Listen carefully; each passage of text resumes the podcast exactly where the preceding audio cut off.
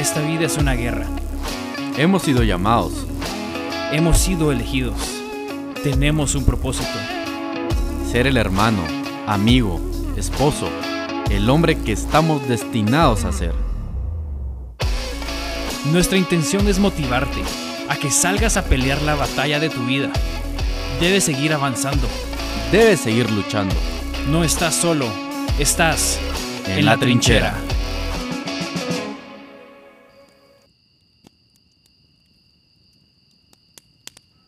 La verdadera hombría.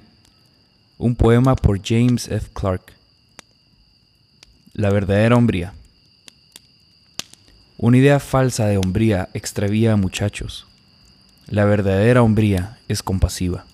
Dice, los fuertes hemos de sobrellevar las flaquezas de los débiles. Su deber es proteger a los que no pueden defenderse e interponerse entre tiranos y esclavos, opresores y víctimas. Corresponde a todo caso al espíritu caballeroso que llevó a los buenos caballeros de la Edad Media a buscar a ladrones, gigantes y señores tiránicos. Los que se oprimieron a los pobres y robaron a las mujeres indefensas y a los huérfanos de sus derechos. Ya no hay varones tiranos, pero todavía se halla el espíritu tiránico y cruel. Hoy, el buen caballero ayuda a los ciegos, sordos, mudos y locos. Defiende a los animales de tanto cruel.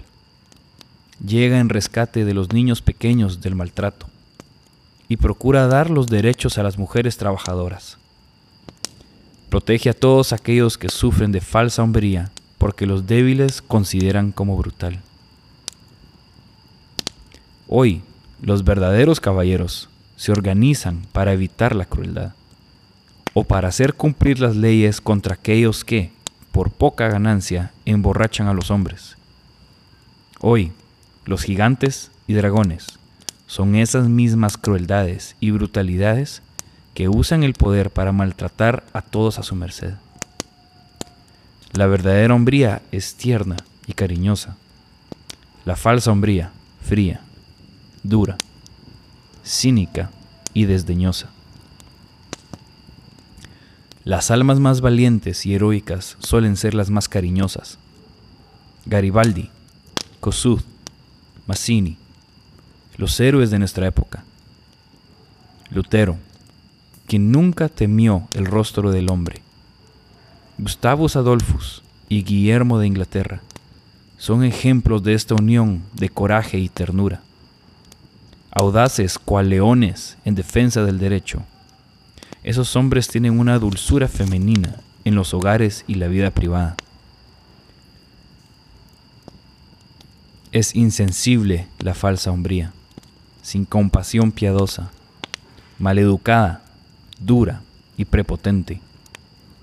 Es templada y moderada la verdadera hombría. Practica el dominio propio. Puede sacrificarse y desistir.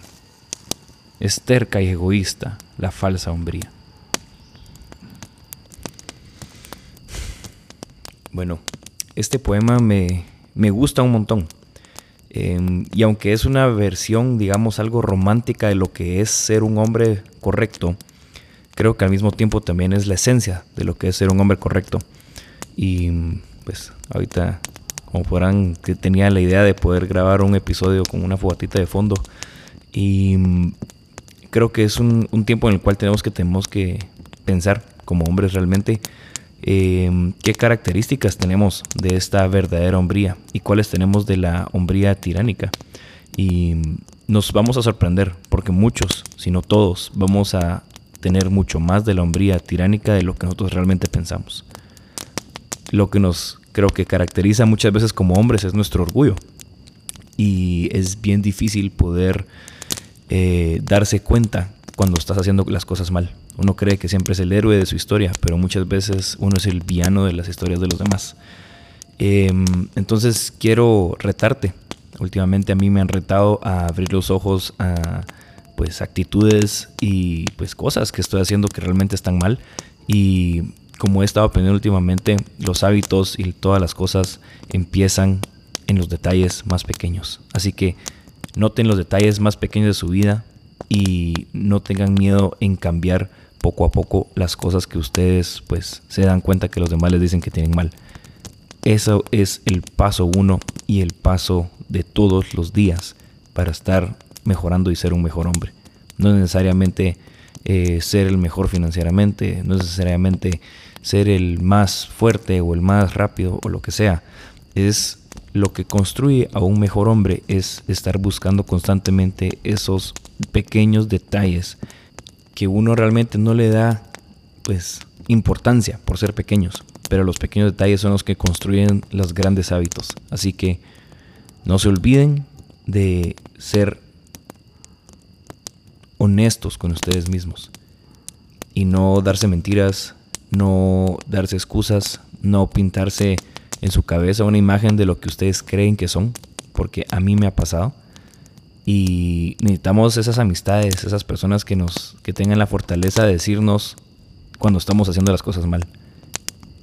Aprecia a esos amigos, aprecia a esos familiares, que cuando te dicen algo de ti y te afecta y te enoja, para y date cuenta si realmente pues ellos tal vez tienen la razón y uno realmente es el que tiene ese problema. Entonces, no solo lo aceptes, Em, anda y pedirle perdón a esas personas que has lastimado, anda y arregla las cosas que has arruinado em, y trata de seguir en ese camino que todos estamos siguiendo, porque todos estamos en lo mismo. Esto es realmente estar en la trinchera. Esto es eh, la planificación, eso es estar en el lodo mientras te bombardea el enemigo. El enemigo muchas veces somos nosotros mismos. Así que, jóvenes, hombres, soldados, vamos para adelante. Afronten esos puntos, esas críticas que les han dado, analícenlas y dense cuenta que la mayoría de veces va a ser la, la verdad la que les están diciendo. Así que, jóvenes, salgamos de esa trinchera todos los días.